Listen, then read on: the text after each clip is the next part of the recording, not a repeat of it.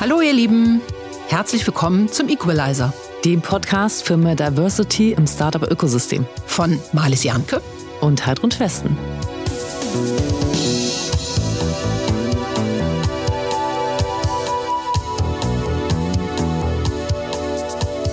Wir freuen uns über unseren Kooperationspartner KfW Capital. Als einer der größten Wagniskapitalgeber in Europa investiert KfW Capital mit Unterstützung des Bundes in europäische Venture Capital Fonds. Diese finanzieren ihrerseits innovative Wachstumsunternehmen mit dem Ziel, die Finanzierungssituation von Startups zu verbessern. Außerdem hat KfW Capital die Weiterentwicklung des VC-Ökosystems im Blick und lobt zum zweiten Mal den KfW Capital Award in den Kategorien Best Female Investor und Best Impact Investor aus. Bewerben könnt ihr euch bis zum 1. Juli auf www.kfw-capital.de. Heute sprechen wir mit dem Co-Founder einer VC-Gesellschaft, der mit fünf Kollegen 2016 einen Fonds gründete, wie sie ihn sich selbst gewünscht hätten, als sie ihre ersten Unternehmen starteten. Cavalry Ventures. Herzlich willkommen, Stefan Walter. Danke, dass ich hier sein darf. Wir freuen uns. Stefan, ja, wir freuen uns, dass du hier in Berlin bist. Äh, wir sprechen nämlich sehr gerne mit Männern. Das müssen wir jetzt hier in der Tat nochmal ähm, wiederholen, da du Mann Nummer drei bist nach Friedrich Detzner und Nico Lummer. Also herzlich willkommen. Ich habe es aufs Treppchen geschafft. ja.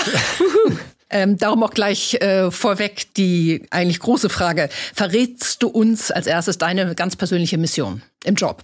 Meine ganz persönliche Mission. Ja, wir sind ja mit Cavalry sind wir Frühphaseninvestor, investieren in äh, Softwareunternehmen, vorrangig in der Pre-Seed- und Seed-Phase, also sind im Idealfall der erste oder zweite Investor im Cap-Table.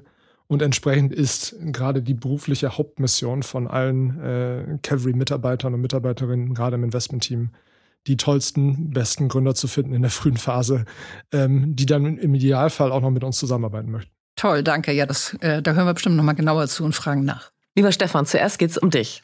Ähm, du kommst mitten aus dem Nirgendwo, hast du uns erzählt, und warst mal drei Jahre lang Finanzbeamter. Ist ein bisschen un ungewöhnlich für einen äh, VC-Typen. Erzähl uns doch mal kurz, was du studiert hast und wie deine Karriere begann. Genau, ich äh, selber komme aus dem, äh, mitten aus dem Nichts, wie du so schön sagst, genau, irgendwo aus dem niedersächsischen äh, Nirgendwo, äh, nördlich von, von Osnabrück. Wie ich es Leuten oft einfach erkläre, es ist ziemlich genau zwischen Hamburg und Köln. Das ist eine recht weite Strecke, aber das Gibt's passt. da was? Es, es passt ganz gut, genau. Also aus Berlin so knapp 350 Kilometer einfach Richtung holländische Grenze. Ähm, komme nicht aus einem Unternehmerumfeld, ähm, hab ganz regulär Abi gemacht, wie man das so macht, hab dann nicht so richtig gewusst, was ich danach machen wollte, hab mal über Jura nachgedacht, bin schlussendlich dann sehr zufällig über Eck bei was ähnlichem wie Jura gelandet, das war dann Steuerrecht. Bin dann. Spannend. Ist wahnsinnig spannend, genau. Das ist durchaus ein Thema, das auch als Abendlektüre, glaube ich, durchaus zu empfehlen ist. Ähm, und war tatsächlich drei Jahre Finanzbeamter in Niedersachsen in Quakenbrück. Äh, für die, die Basketball mögen, da gab es mal die Atlant Dragons, die gibt's immer noch, aber die waren doch tatsächlich mal Bundesligist. Und äh, da ist eine ganze Menge los. Ja, ich bin Basketballfan, aber kenne ich nicht, gebe ich zu. Na gut, sei es drum. Ähm, und dann hast du aber den Sprung ins Unternehmertum später gewagt. Das war, wenn ich richtig mitgeschrieben habe, so 2012. Was Ge war denn da dann los? Genau, ich bin, ich habe noch ein bisschen weiter studiert, bin dann irgendwann nach Berlin, habe mich erst einem Startup angeschlossen hier in Berlin und habe relativ schnell, man spricht ja so oft leicht cheesy von dem Feuer in einem selber, das man unbedingt gründen möchte. ähm, habe jedenfalls einen gewissen Impuls gespürt intern, dass ich sehr gerne auf der Gründerseite wäre und habe mich dann 2012 genau dem Philipp angeschlossen, der gerade äh, einen Online-Marktplatz für Rolex, Breitling und Co. quasi angetreten hat oder losgetreten hat und äh, bin da als Mitgründer mit an Bord. Und dann ging es weiter, da warst du, hast du dann gemacht und irgendwann kam der nächste Schritt, ähm, wie Business Insider so schön schrieb, über euch sechs Szeneköpfe gründen einen VC-Fund. Mhm. Ähm, was und wer steckt dahinter? Das sind eben neben mir äh, sind das noch der äh, Dominik Mattika, der äh, Marcel Hollerbach, ähm, Markus Fuhrmann und eben in der Vollzeitrolle neben mir ähm, Rufen Dresselhaus und Claude Ritter. Und ähm, was steckt dahinter? Also diese sechs Szeneköpfe, wie kam es dazu, dass ihr zusammen einen Fonds gründet und äh die sechs Szeneköpfe, genau. Ich, ich glaube, es, es sprengt ein bisschen den Rahmen, wenn man es komplett, wenn man komplett ausholt, aber am Ende des Tages waren wir 2015, Ende 2015 jeweils zwei Dreierteams, die jeweils eine Vollzeitperson hatten und dachten, lass uns doch einen kleinen Fonds aufsetzen, der unser eigenes Problem löst, das da wäre, Angel Investments schießt man häufig so ein bisschen aus der Hüfte. Man hat eigentlich einen Vollzeitjob und hat ähm, relativ wenig Zeit und auch nicht die, die Kapazitäten allgemein, um eine saubere Due Diligence zu machen. Sprich, lass uns doch versuchen, ein Konstrukt aufzusetzen, in dem wir unser eigenes Geld hebeln können, in dem wir ein kleines Investmentteam aufbauen, das genau diese Analysearbeit verrichtet und in dem wir dann uns zusammenschließen mit anderen ähm, ja, ähnlich aufgestellten Personen, die auch Gründer waren, Angel-Investoren sind, vielleicht in vielen Fällen auch noch beides, und für die wir quasi zu einer Win-Win-Situation kommen. Und hattet ihr dabei einen Fokus, also einen Investment-Fokus? Investment habt ihr bis heute natürlich? Investment-Fokus war ab Sekunde eins immer Software. Und wir hatten eben, dadurch, dass Markus und Claude ähm, bei Team Europe involviert waren, dadurch, dass Rufen und ich bei den Rheingau Founders involviert waren, also alle so ein bisschen dieses Startup-Studio-Inkubations- den Hintergrund so ein bisschen im Kopf hatten, alle auch unternehmerisch tätig waren vor der Cavalry-Tätigkeit, hatten wir, glaube ich, relativ früh ein ganz gutes Gefühl dafür, welchen Hebel man hat, wenn man Gründerinnen und Gründer in der Frühphase mit den richtigen Leuten verbindet. Und das haben wir versucht, eben mit Cavalry, da auch her auch der Name Kavallerie, aufzusetzen, weil wir mhm. hatten schon hinter dem ersten sehr kleinen Fonds 80 Privatinvestoren. Wow. Okay, also Software, dann Frühphase, Ticketgröße ungefähr? Inzwischen ist es so, dass wir initial 500.000 Euro im Schnitt machen, vielleicht in der Pre-Seed-Runde, aber auch mal dreieinhalb oder vier Millionen in der Seed-Runde machen können. Okay. Das heißt, wir führen Pre-Seed-Runden in der Regel an, neben einigen Angels, und führen Seed-Runden in der Regel an, dann häufig noch mit einem weiteren Fonds und weiter, weiteren Angels, die auch hilfreich sein können für das Business. Mhm. Und Fokus sagtest du Software, aber Software dann in über alle Branchen. Es ist komplett industrieagnostisch. Wir haben sehr klaren Stage-Fokus. Das heißt, wir sagen, wir haben gutes Gefühl und guten Hebel für die absolute Frühphase. Wir sind in der A-Runde nicht der richtige Investor, den man als Neuinvestor ansprechen sollte. Wir haben jetzt über 50 Investments gemacht, kein einziges Initial in der A-Runde. Okay. Und du hast es eben angesprochen, ihr seid ja ein etwas ungewöhnlicher Fonds, äh, Fonds auf der LP-Seite, in Anführungsstrichen. Und mittlerweile investiert ihr das Geld von über 200 well-connected Individuals, wie ihr die nennt. Äh, viele davon geexitete Gründerinnen. Mhm. Ähm, wie funktioniert das und warum dieser Ansatz? Naja, am Ende ist es so, dass wir 2015 noch nicht so stark. Inzwischen ist es aber so, dass fast jedes Investment, das wir tätigen, da ist der Prozess initial ist kompetitiv.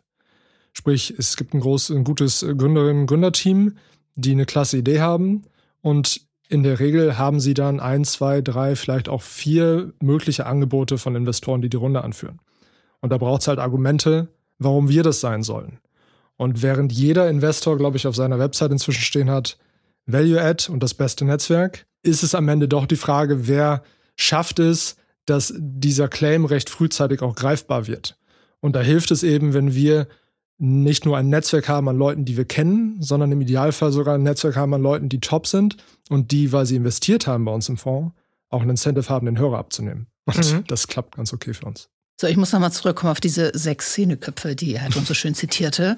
Ihr seid ja alles Männer, du hast es ja schon deutlich gesagt. Und ja. ich muss natürlich unweigerlich äh, an den Zeitartikel von neulich denken. Mega, äh, Mega-Jungs suchen Mega-Jungs, ähm, um die ja. äh, Szene zu beschreiben.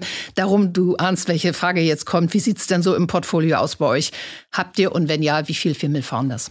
Wir haben äh, Female Founders im Portfolio. Das hält sich aber noch nicht die Waage. Das muss man ganz klar sagen. Das ist bei uns auch so. Magst du das etwas genauer sagen?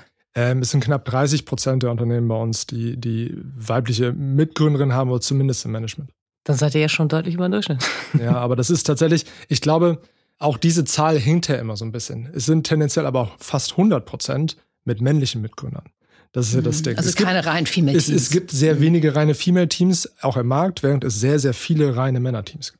Ja, wobei die Beauty liegt ja tatsächlich in der Diversity, ne? Also ich glaube, keiner will jetzt rein Female Teams nee, natürlich nicht. unbedingt nach vorne bringen, weil das genauso schlecht ist wie All-Male Teams. Aber du warst noch gar nicht durch, glaube ich, Marlies. Nee, ich, ich hatte, mir lag natürlich so ein bisschen äh, auf der Zunge zu sagen, äh, man muss halt die Perlen finden. Manchmal ist ja die Mehrheit nicht unbedingt das Bessere, aber mhm. ähm, sei es drum. Ja. Ähm, ja, ich, ich bin ja immer gar nicht so der super Mathe-Crack. Das ist bei mir tatsächlich auch eher so der männliche Teil der Familie. Aber wenn ich das jetzt mal so wahrscheinlichkeitstheoretisch betrachte, wenn wir von allen Gründern sind es nur 20 Prozent Frauen, also bei Startups, dann ist für mich irgendwie relativ logisch, dass diese 20 Prozent Frauen deutlich besser sind im Schnitt als die Männer, die gründen. Irgendwie ist das logisch, weil die absolute Spitze der Pyramide dann halt kleiner ist bei den Frauen.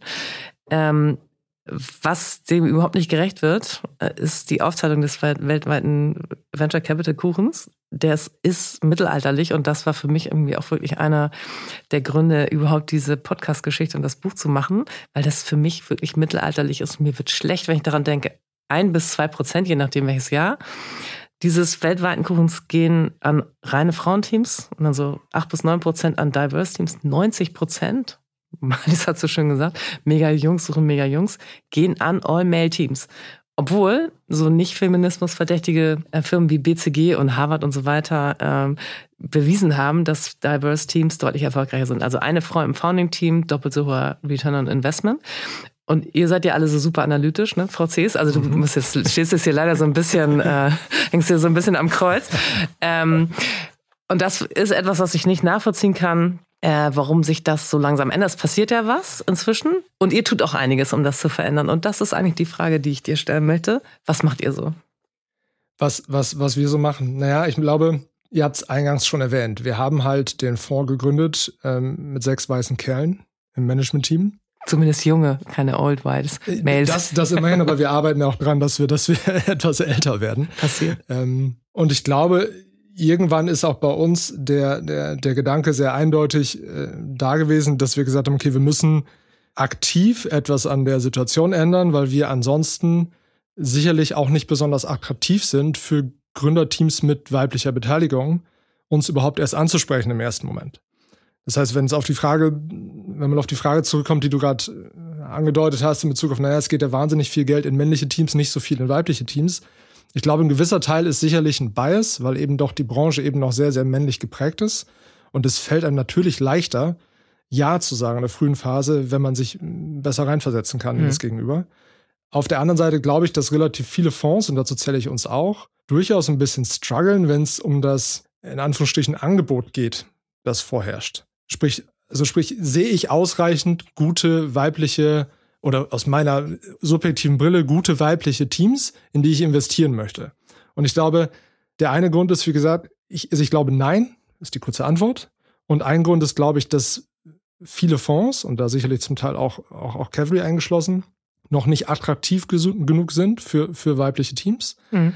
Der andere Grund ist, dass, glaube ich, viele Sourcing-Strukturen, die man sich aufgebaut hat, die etabliert wurden über die, über die letzten Jahre, zum Teil Jahrzehnte, eben auch noch sehr männlich geprägt sind. Auch mhm. unser LP-Netzwerk, wir arbeiten auch daran, dass wir deutlich mehr weibliche LPs bei uns in den Formen bekommen, aber es ist immer noch vorrangig männlich. Und eben da, da wir eben auch sehr viel Sourcing über unsere LP-Basis betreiben, Klar. hat das natürlich auch wieder einen gewissen Impact. Und den dritten Punkt, den ich sehe, ist, dass, und ich rede sehr viel, ich merke das, aber nee, der, gut, aber der dritte gut. Punkt, den ich sehe, ist, dass bei vielen Gründerinnen ich manchmal das Gefühl habe, dass sie das eigene Licht doch ein bisschen unter den Scheffel stellen. Man kann auch sagen, dass die Ambition vielleicht nicht hoch genug ist.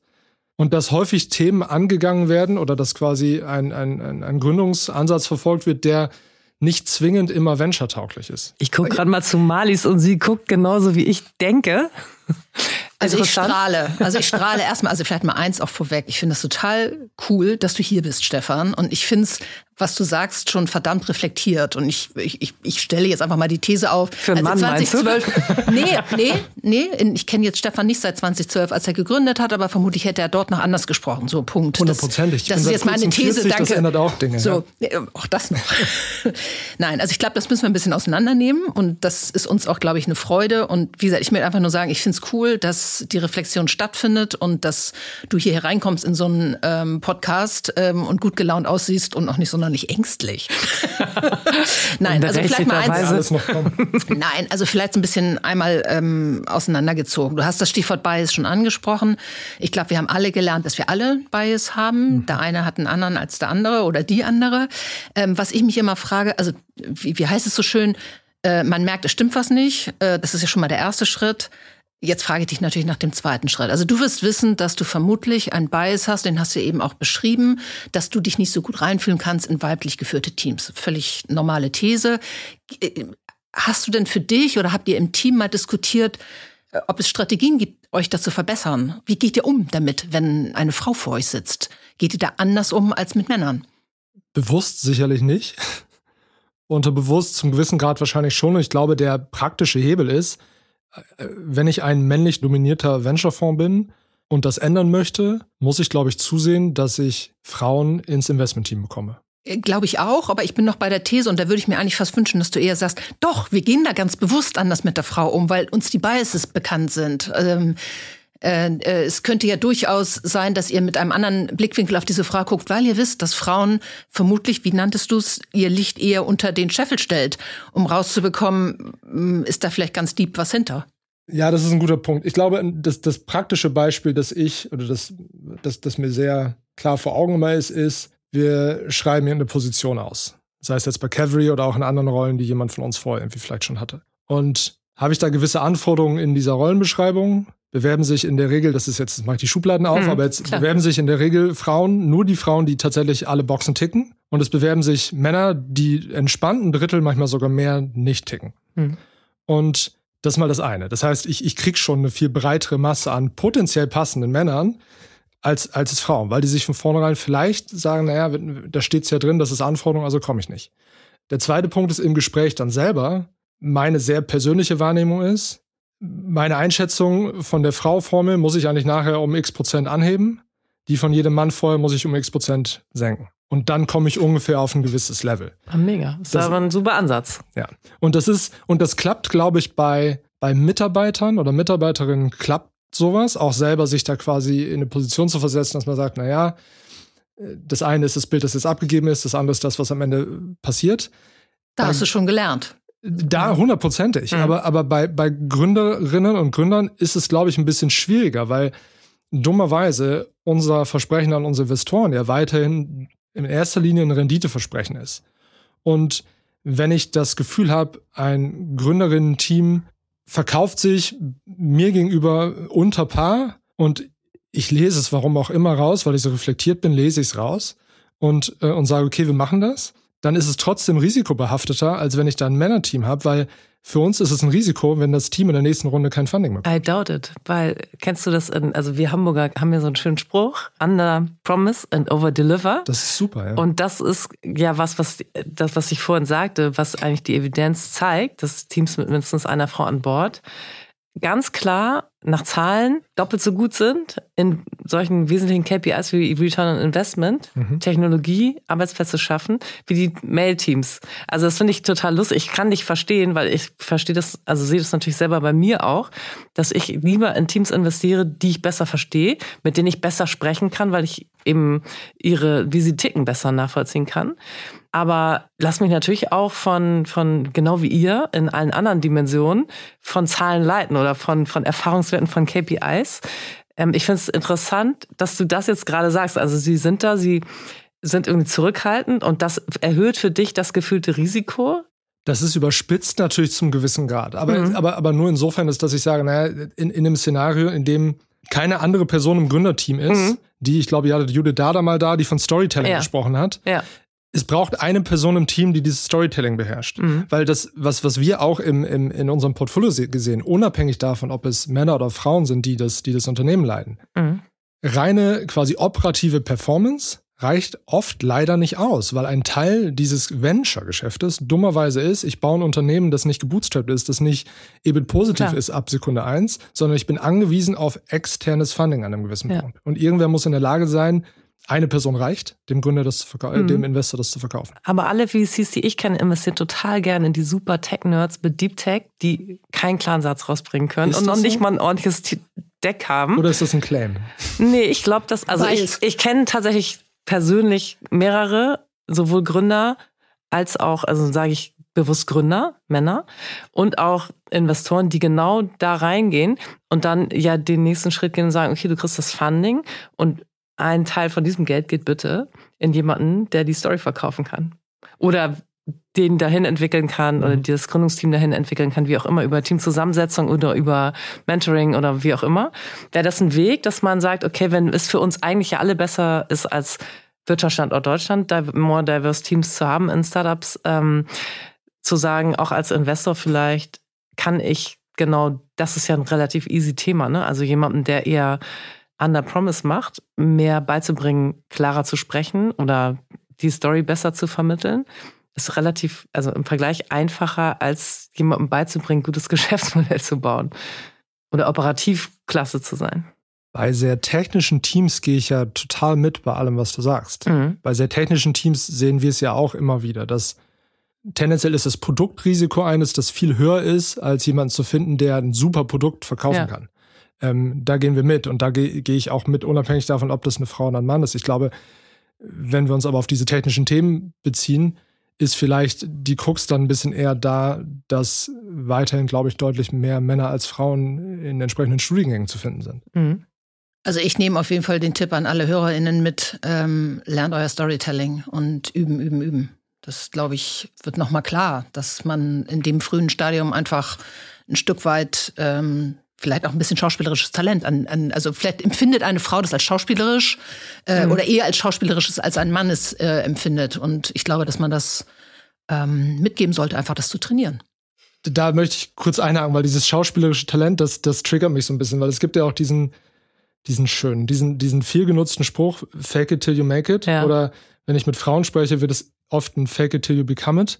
Mhm. Aber es ist in jedem Fall immer dieses fake it drin das würde ich, ich habe das Gefühl, dass dieses Fake It die meisten Männer nicht so zurückhält und Frauen tendenziell schon. Mhm. Und ich glaube, dieses Fake It muss raus, weil es geht gar nicht um Fake It, sondern es geht vielleicht eher um eine gewisse Selbsteinschätzung in Bezug auf, naja, die Probleme, die ich heute sehe, denen fühle ich mich gewachsen und ich fühle mich auch, ich, hab, ich traue mir zu oder mute mir zu, die Probleme, die irgendwie in einem halben Jahr oder einem Jahr kommen, auch gemeinsam im Austausch mit allen Leuten, die ich sonst noch so um mich rum habe, mhm. auch zu lösen. Mhm. Und dieses quasi Selbstverständnis, ich glaube, das ist vielmehr das, das, das Thema. Ich würde würd ungern irgendeiner Frau erzählen, Fake verkauf it. Dinge, an die du nicht glaubst. Das klappt nämlich auch nicht. Nee. Oder wo du dieses Gefühl hast, du musst dich, musst dich verbiegen oder musst was, was sein, was du nicht bist.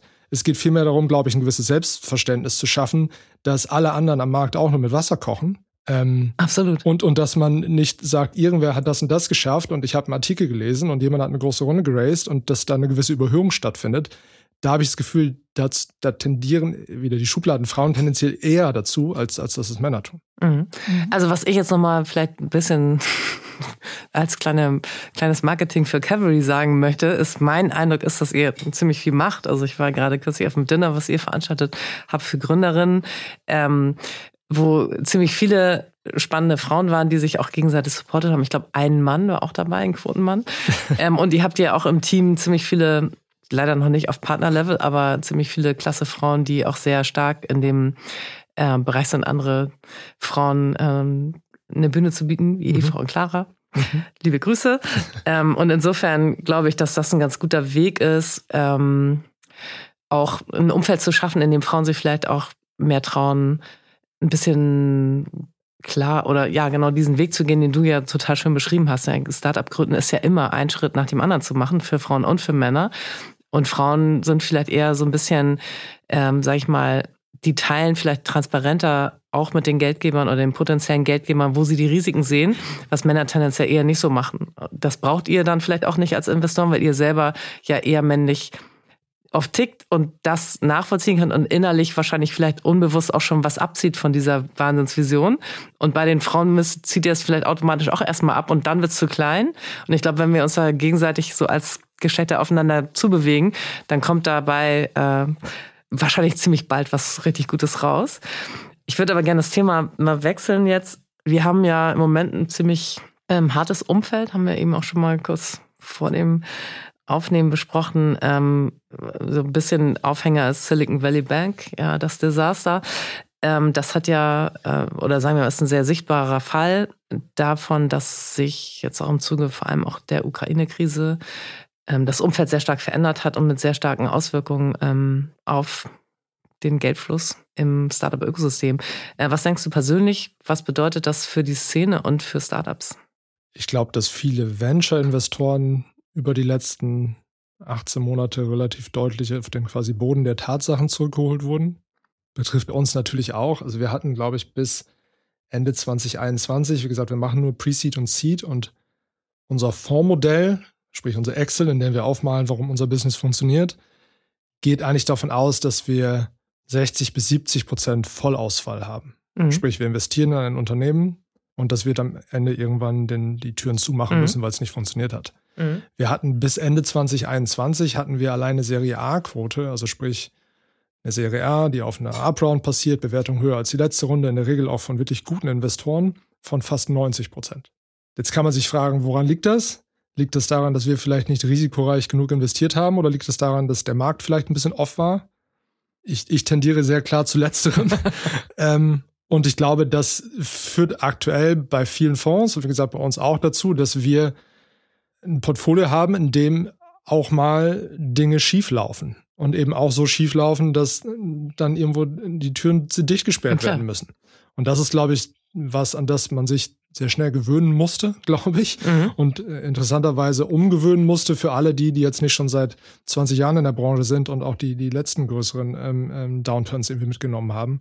Und ich mache es jetzt persönlich, bin ich seit knapp 14 Jahren in der Branche und ich habe eben, bisher ging es immer nur noch oben rechts. Ich glaube, dass das, was wir immer wieder sagen, ist, dass wir heute deutlich bessere Investoren sind als noch vor zwei Jahren. Ich glaube, nach dieser Krise oder aus dieser Krise raus sind alle etwas wacher mhm. als vorher. Aber ähm, was für uns als Fondsmanager noch gut handelbar ist, weil wir einen gewissen Portfolioansatz ähm, verfolgen und, und wie gesagt, eingepreist haben oder eingeplant haben, dass nicht alles nach Plan läuft, ist natürlich im Einzelfall für die Unternehmerinnen und Unternehmer, die diese Unternehmen führen, ganz schön harter Tobak. Insbesondere wenn man dann eben auch 50, 60, 70 vielleicht Mitarbeiter schon Absolut. hat, selbst wenn es nur fünf sind, dem man sagen muss, sorry, ich kann leider euer Gehalt nicht mehr zahlen in zwei Monaten. Mhm. Wenn wir nochmal von dieser persönlichen Ebene, die natürlich gruselig ist, äh, weggehen, aber insgesamt äh, für die Qualität der ähm, Startups, die sich jetzt immer noch behaupten können, das ist ja immer in solchen Krisen, äh, sag ich mal, äh, auch vielleicht die positive Seite, dass eben viel mehr, was später scheitern würde, jetzt früher rausfliegt. Das ist sicher so. Ich glaube, es setzt sogar noch einen Schritt vorher an, dass viele, in Anführungsstrichen, Touristengründerinnen und Gründer, die mhm. vorher die eigentlich immer die gute Option hatten, ach, ich gehe in die Beratung oder ich gehe ins Investmentbanking oder in irgendeinen anderen sehr hochbezahlten Job, die sich aber in dem Markt, in dem alles nach oben rechts sich bewegt, gedacht haben, na, ich kann doch einfach was gründen und dann kann ich nach zwei Jahren zur Serie A schon ein gutes Secondary machen, schon mhm. die erste halbe Million auf dem Konto und danach wird's super. Die sind tendenziell alle raus. Gerade. Die Touristengründer, die merke ich mir. ja. Die, die sind einfach gerade nicht mehr da. Und das macht uns, da kommt man dann wieder auf die Gründer zurück, die dieses Feuer in sich äh, mhm. Äh, spüren. Die, die nicht aus ihrer Haus können, die, die gründen müssen, die gründen weiterhin. Mhm. Und die sind da. Und das sind tendenziell auch genau die, die man als Investor gerne sprechen möchte. Weil, weil, weil, weil man da sich nicht die Frage stellt, wenn das erste Mal Dinge schieflaufen, sind die dann noch da oder laufen mhm. die sofort weg? Sondern mhm. die gründen jetzt. Frage ist tendenziell beantwortet. Nein, aber ihr seid auch nicht dagegen gefeit, solche Touristengründer eben mal ähm, reinzuholen. Ne? Nein, natürlich mhm. nicht. Natürlich nicht. Ich glaube ja auch, dass, dass äh, eine Insolvenz, ich, hab, also ich glaube, wir haben sie alle noch nie erlebt, Brett hart ist, aber vielleicht äh, dann doch eben wieder eine Wahnsinns-Learning ähm, daraus kommt und die Leute wieder aufstehen. Und das ist ja auch spannend. Ne? Ja, ja. ja ähm, ich komme mal kurz zwischendurch zu unserer heutigen Podcast-Empfehlung. Ähm, und zwar ist es heute Talk Nerdy. Cara Santa Maria spricht mit interessanten Menschen über interessante Themen. Mittlerweile in Episode 450. Wow. Ähm, das ist schon auch ein äh, toller Erfolg. In Zeiten, wo Podcast, Malis, du hast die Zahlen besser im Kopf. Also 450 davon traum, träumen wir jedenfalls Heidrun. Da steckt erstmal tierisch viel Arbeit sehr hinter. alt, wenn wir 450 Folgen gemacht haben. Allerdings, ähm, und ich glaube, durchschnittlich in Deutschland hören alle nach Folge 15 auf oder so, ne? Oder ein sehr hoher Prozentsatz Leistung. Ja, ich habe äh, recherchiert, welchen Podca von einer Frau gehosteten Podcast wir diesmal vorstellen wollen und habe bei ganz vielen festgestellt, dass die letzte Episode Dezember 2022 war. Also vielleicht auch so ein bisschen Vorläufer von, ich weiß nicht, was für eine Entwicklung. Aber gut, Talk Nerdy, 450 Episoden, also auf jeden Fall mal reinhören, ist sehr spannend, allerdings auf Englisch. Und weiter geht's mit äh, dir, Stefan, und deiner Wahnsinnserfahrung. Und natürlich sind wir irgendwie ähm, spannend, so ein bisschen rauszubekommen. Du hast ja äh, keine Ahnung, wie viele Startups gesehen, weißt wahrscheinlich selber nicht, sagen wir mal unzählig. Ähm, kannst du sagen, was so in so ganz frühen Phasen so richtig gut ist? Also was zeichnet die aus, die ihr haben wollt? Was die Teams auszeichnet, die wir haben wollen, ist insbesondere ein gewisses, sehr klares Industrieverständnis von der Industrie, in der sie aktiv sind. Wir haben eingangs gesagt, dass, oder ich habe eingangs gesagt, dass uns die Industrie eigentlich egal ist, solange es ein Softwareunternehmen ist. Es kann äh, Enterprise-Fokus haben, es kann auch einen Consumer-Fokus haben, aber es ist wichtig, dass es Software ist. In keinem, in fast keinem der Fälle sind wir die absoluten Experten für die Industrie, sei es Logistik oder Baubranche oder was auch immer. Wichtig ist für uns, dass ein Team kommt, das aus einer eigenen Erfahrung heraus mit gewissen Insights auf uns zukommt und sagt, pass auf, wir haben uns Dinge angeschaut, wir haben selber gesehen, was schief läuft und wir haben einen Ansatz, der, glaube ich, funktioniert. Dann ist im nächsten Schritt, sind wir häufig genug in der Lage, das zu verifizieren über unsere äh, Investorenbasis wieder. Aber wichtig ist, dass das Team diese eigene Expertise mitbringt. Das kann nicht eingekauft werden. Mhm. Einer der wesentlichen Gründe, warum wir ähm, Investoren einladen in dem Podcast, ist, dass wir Nutzwert für Gründerinnen schaffen wollen. Ähm, und dafür ist es natürlich ganz wesentlich zu wissen, worauf achtet ihr sonst noch? Ähm, also Industrie haben wir verstanden, tiefes Industrieverständnis, am besten auch jemand, der in, aus der Industrie kommt und da schon wahrscheinlich eine relevante Berufserfahrung mitbringt. Was sind noch äh, wesentliche Kriterien für euch bei der Auswahl?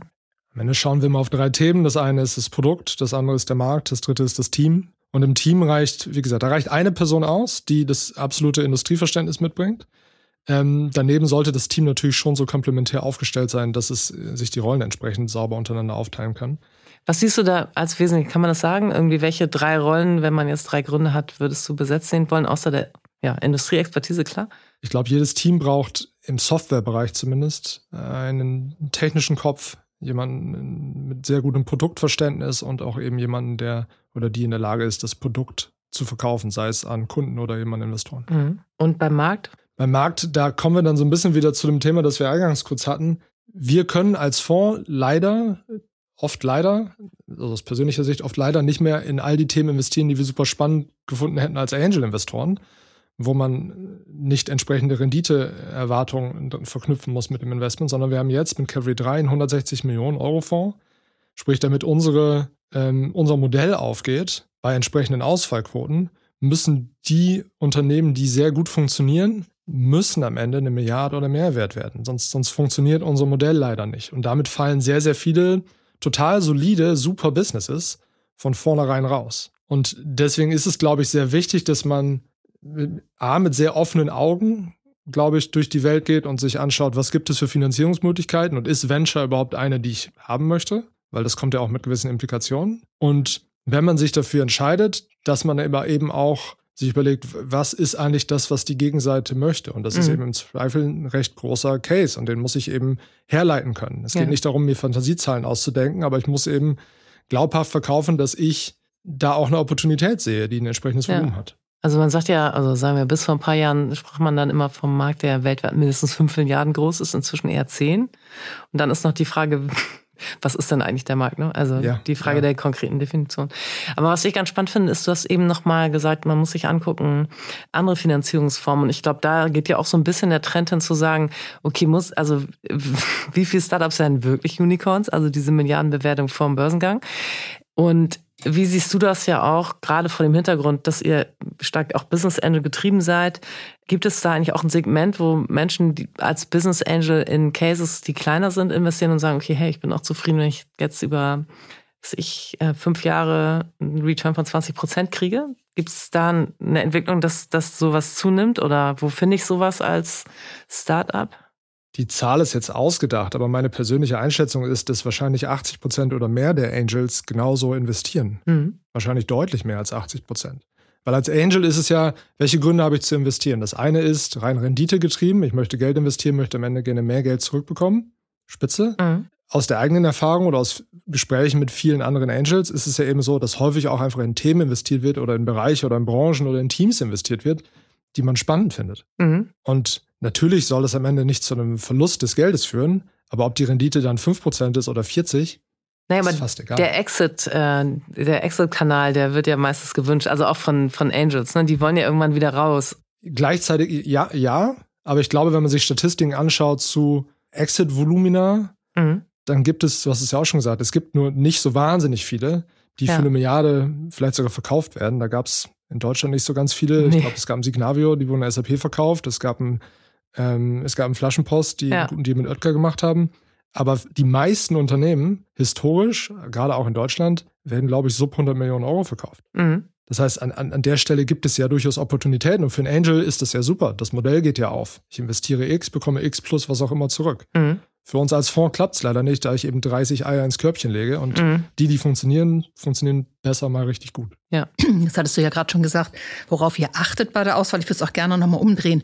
Siehst du so klassische Fehler, wo du sagst, das muss jetzt mal ausgesprochen werden, damit die Hörerinnen da wirklich einen Fokus drauf legen? Ja, das, ja, plakativ kann man sich da natürlich, das fühlt sich ein bisschen, für mich fühlen sich klassische Fehler eher, eher an den Haaren herbeigezogen an, weil die gibt's, gibt's für mich nicht so viele. Und für mich befeuert, glaube ich, auch die Frage fast ein bisschen das Problem. Weil das Problem ist, machen. Das Problem ist, das Problem ist das gleiche wie bei der Stellenausschreibung, auf die ich mich nicht bewerbe, weil ich nicht alle Boxen ticke.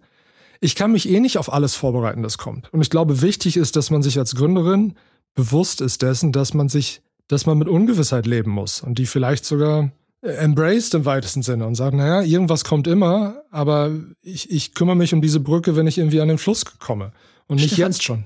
Beste Antwort auf diese Frage. Danke. Eine, also ein Punkt würde ich nochmal adressieren. Cap Table, würdest du das auch so entspannt sehen? Also so aus meiner Sicht ist das einer der Fehler, der wirklich äh, blöd ist, wenn man ihn ja. begeht, den kann man easy vermeiden. Ähm, das ist richtig, ja.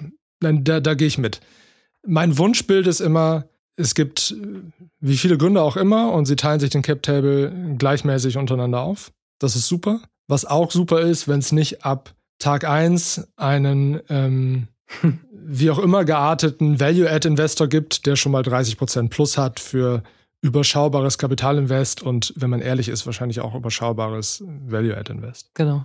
Noch schöner ist dann Brain for Equity, also jemand, der berät und dafür dann Anteile bekommt im zweistelligen Bereich. Das wären aus meiner Sicht schon so ja. Sachen, die will man dann nicht sehen. Ja, Aber die seht die mit, das sind wahrscheinlich so Teams, die ihr sowieso aus anderen Gründen dann auch gar nicht.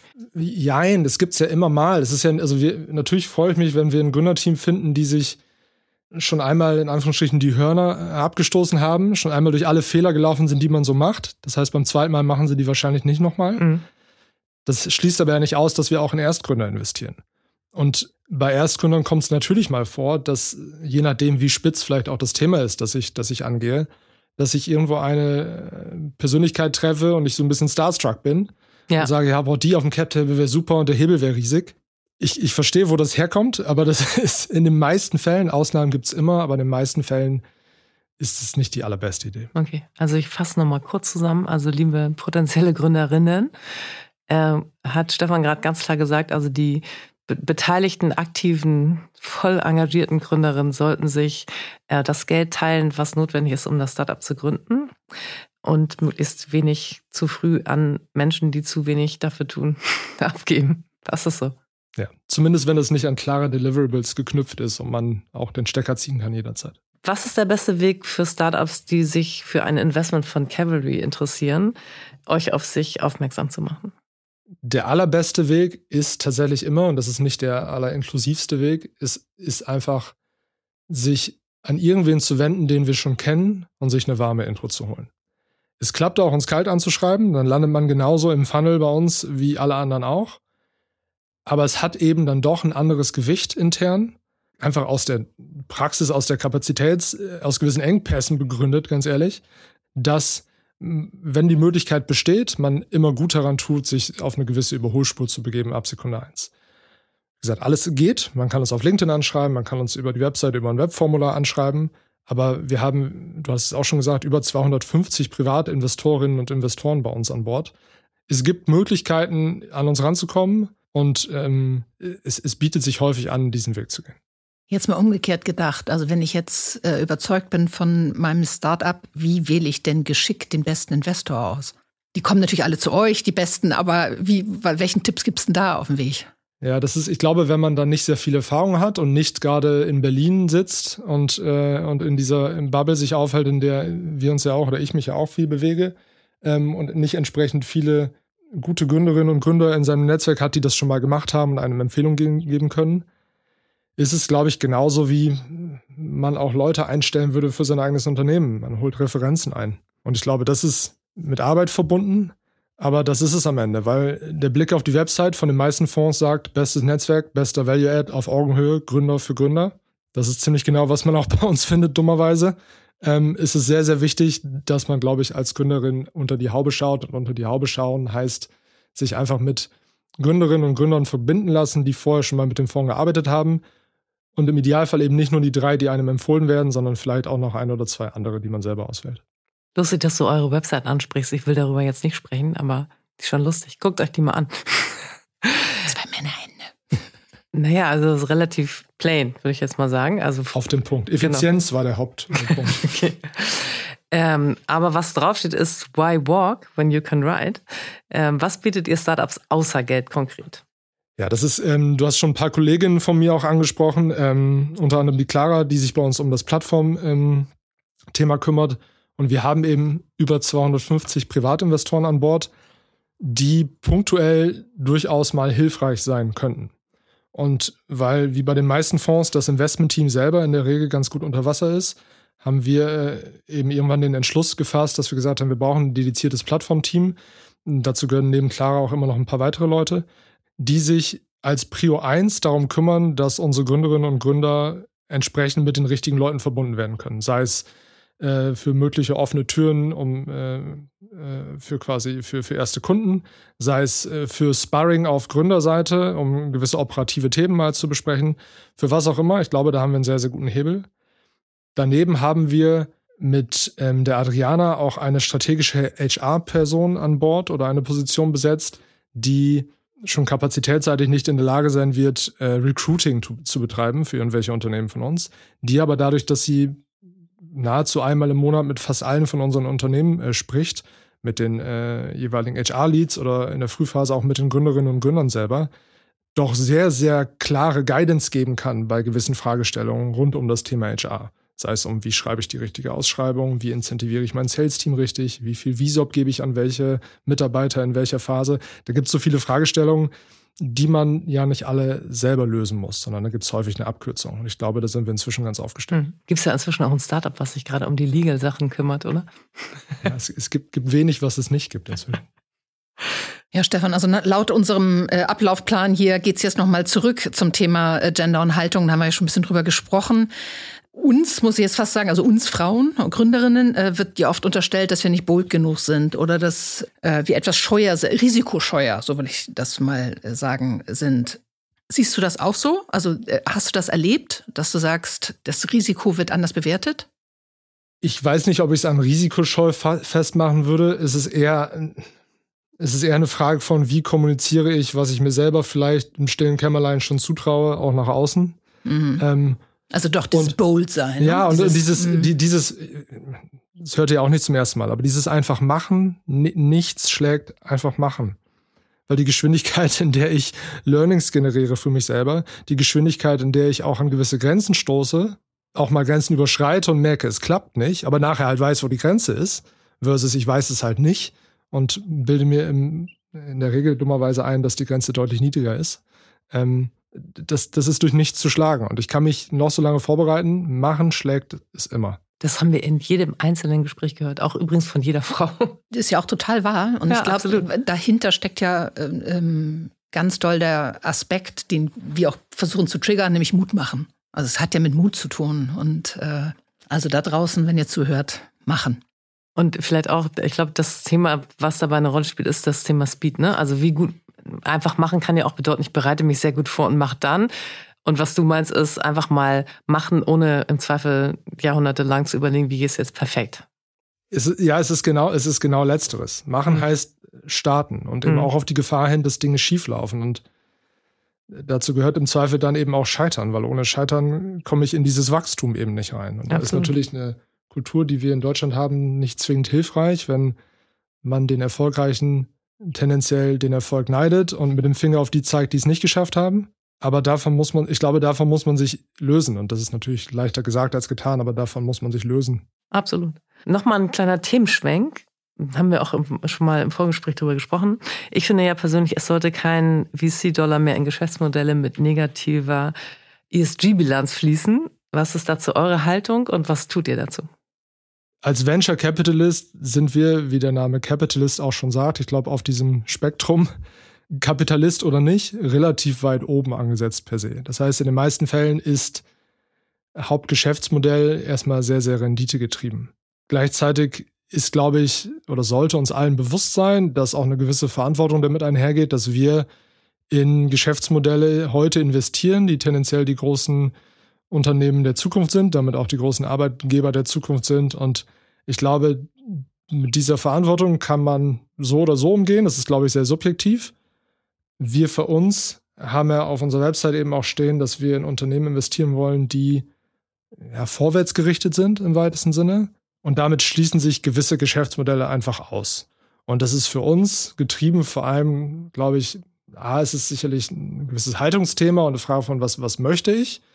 Damit einhergeht aber natürlich auch die Möglichkeit, dass wenn ich mich entsprechend meiner eigenen Haltung verhalte, mich das auch in die Lage versetzt, deutlich authentischer Mitarbeitern gegenüber zu verkaufen, was wir eigentlich machen. Sprich, es gibt Absolut. ein Talent Acquisition für Klar. uns, das gleiche aber auch potenziellen Portfoliounternehmen von uns gegenüber zu verkaufen, was wir machen. Und es mich damit, glaube ich, in eine stärkere Position versetzt. Und daneben ist allein den, den, den, den, das E mal aus ESG rausge, äh, rausgepickt. In dem ganzen Umweltbereich auch wahnsinnig viel Opportunität, also auch rein finanziell Total, gesprochen. Absolut. Und ich glaube, schon daraus ergibt sich, dass, dass da eine ganze Menge passieren sollte oder, oder, oder müsste, auch aus, aus, aus Investorensicht. Und dann als zweiten Punkt gibt es natürlich auch immer noch die Politik, die irgendwo Einzug hält. Und ich persönlich bin ein großer Freund davon, wenn, wir hatten es eingangs schon kurz auf dem Flur zu dem Thema, aber wenn, wenn die Politik Ziele vorgibt und entsprechend den Weg dahin aber offen lässt. Ich glaube, ein sehr gutes Beispiel für sowas ist der European Investment Fonds mhm. und auch das, was, was mit der KfW Capital und auch dem Zukunftsfonds passiert. Sprich, das Thema ESG wird sehr hart verankert in den äh, Fondsverträgen, sobald der European Investment Fonds oder auch die KfW Capital irgendwo in, äh, involviert sind. Sprich, gewisse Investments werden da kategorisch ausgeschlossen, sei es Waffen oder Drogen oder was auch immer. Mhm. Ähm, das halte ich für sehr, sehr sinnvoll. Weniger sinnvoll ist vielleicht sowas wie der Atomausstieg, wenn das politisch getrieben ist. Das ist kein Thema für jetzt vielleicht. Und das ist sicherlich auch nicht das Allheilmittel. Aber wenn in den Weg eingegriffen wird, ziehen sich bei mir immer so ein bisschen, ja, dann rollen sich mir immer so ein bisschen die Fingernägel hoch. Das ist, glaube ich, nochmal ein nächster Podcast. Ja, ich glaube auch. Also ich brauche jetzt ehrlich gesagt mal ein paar Beispiele ähm, und freue mich, wenn du das so ein bisschen mit uns teilst. Also äh, in wie viele Teams habt ihr insgesamt investiert? Wie viel Exit hattet ihr? Und vor allen Dingen, wie gesagt, ein paar Namen, wenn mhm. du die droppen magst, wäre schön. Wir haben inzwischen aus dem Fonds in knapp über 50 Unternehmen investiert. Dadurch, dass wir Pre-Seed und Seed machen, das eben seit 2016, ähm, brauchen die Unternehmen zum Teil noch ein bisschen, glaube ich, um IPO-ready zu sein. Aber wir haben ähm, auch aus dem Bestandsportfolio schon einen sehr schönen Exit gesehen mit Planetly zum Beispiel, das die Anne Alex äh, mitgegründet hat. Äh, auch yeah, ein ESG-Thema, das ganz gut passt. Haben dann Themen daneben natürlich äh, unseren großen Leuchtturm-Case mit, mit Delivery Hero, das ähm, Claude und Markus, zwei meiner Kollegen, ja mitgegründet haben, mhm. ähm, dass er inzwischen im DAX vertreten ist. Das ist aber ja nicht Cavalry. Äh, das ist kein Cavalry Investment Invest, leider gewesen. aber das ist natürlich Teil unserer DNA, weil zwei unserer oder zwei der Mitgründer ja Kollegen sind. Sehr cool. Äh, kurz vor Schluss, wenn ich richtig informiert bin, raised ihr gerade euren dritten Fonds. äh, wie groß wird der und wie weit seid ihr? Wie läuft das zurzeit so in dem Umfeld? Fiese. Ähm, das ist ein 160 Millionen Euro Fonds. Der ist noch nicht geschlossen. Wir sind äh, inzwischen dreistellig. Das heißt, wir sind deutlich über den Berg. Gleichzeitig merken wir natürlich das, was die Gründer und Gründerinnen am Markt auch merken. Wir haben wahrscheinlich das bescheidenste Timing aller Zeiten uns ausgesucht für das Raisen dieses Fonds, weil ähm, der Markt natürlich aktuell nicht nur für Gründerinnen und Gründer, sondern eben auch äh, für GPs für uns etwas schwieriger und holpriger ist als vorher. Nichtsdestotrotz sind wir da aber auf einem, ja, glaube ich, sehr, sehr guten Weg und werden den in den nächsten Monaten noch schließen. Ja, und ich glaube auch die Long-Term-Betrachtung, seit es das Thema Startups gibt, ähm, ist das, glaube ich, die Best Performance der Asset-Klasse. Also jetzt nicht nur in den letzten 13 Jahren. Ja, ich glaube, die, das, das, die, die, die Schwierigkeit ist ja immer, die guten Fonds zu finden. Ich glaube, ja. wenn man in den Top 25 Prozent ist, geht es einem spitze. Man sollte aber halt in den Top 25 sein. Wenn man hm. in, den, äh, in der unteren Hälfte ist, ist es oft nicht so gut. Und dann gibt es, glaube ich, andere Assets-Klassen, die sogar besser performen. Ja. Aber Deswegen Weiß man halt vorher nicht, wer die Top 25 Prozent genau. sein werden. Ich hoffe, ihr gehört dazu. Aktuell gehören wir dazu, aber das ist ja, genau. Die Feedback Loops in, in Early Stage Venture sind relativ lang. Ja, immer fragen wir hier und deshalb auch dich, Stefan, was sind deine Tipps für angehende Gründerinnen oder Gründerinnen, die gerade in der, im ersten Jahr sind, so würde ich vielleicht mal mhm. sagen. So drei ungefähr, drei Tipps brauchen wir. Naja, bei angehend ist, sind die drei Tipps machen, machen und nochmal machen, bitte. ähm, und bei denen, die schon gestartet haben, ich glaube, was in, in Berlin insbesondere ganz gut funktioniert, ist, es gibt sehr viele äh, Rollenmodelle, viele, mit denen ihr eben auch sprecht. Äh, ich glaube, der Austausch grundsätzlich, auch über sowas wie Venture Ladies, was meine Kollegin Eva hier angeschoben hat, ist, ist super. Ich glaube, sowas sollte man hin und wieder wahrnehmen. Man sollte im Grundsatz sehr klar den Fokus auf das Geschäft, glaube ich, legen und arbeiten. Aber hin und wieder ist dieser Austausch eben sehr, sehr hilfreich und das kann ich allen sehr, sehr ans Herz legen. Und vielleicht dann sogar nicht nur mit Frauen, sondern auch mit Männern reden, aber ich glaube, da ist der Ball eher auf der Männerseite. Mhm. Und auch nicht unbedingt nur in Berlin. Also wenn nein, jetzt nein, Hörerinnen genau. aus weiß ich nicht wo zuhören, äh, auch da gibt es natürlich relevante Klar. Netzwerke und ja. vieles ist ja sowieso online. Ja, wobei das auch schon Sinn macht mit diesen Frauen in Berlin zu sprechen in der Venture-Szene, weil da ist einfach im Moment eine irre Dynamik ja. und das trägt irre weit im Moment. Also, das ist auf jeden Fall ein guter Tipp. Vielen Dank, dass du uns heute deine Zeit geschenkt hast, Stefan. Danke euch. Ja, ganz vielen Dank. Wir sind stolz, dass wir mal wieder einen Mann hierher bekommen haben und finden es klasse, dass du gekommen bist. Dankeschön. Danke. Auch in den nächsten Folgen sprechen wir mit spannenden und inspirierenden Menschen, Female Founders, InvestorInnen und anderen relevanten Expertinnen, denen Diversity am Herzen liegt. Stay tuned.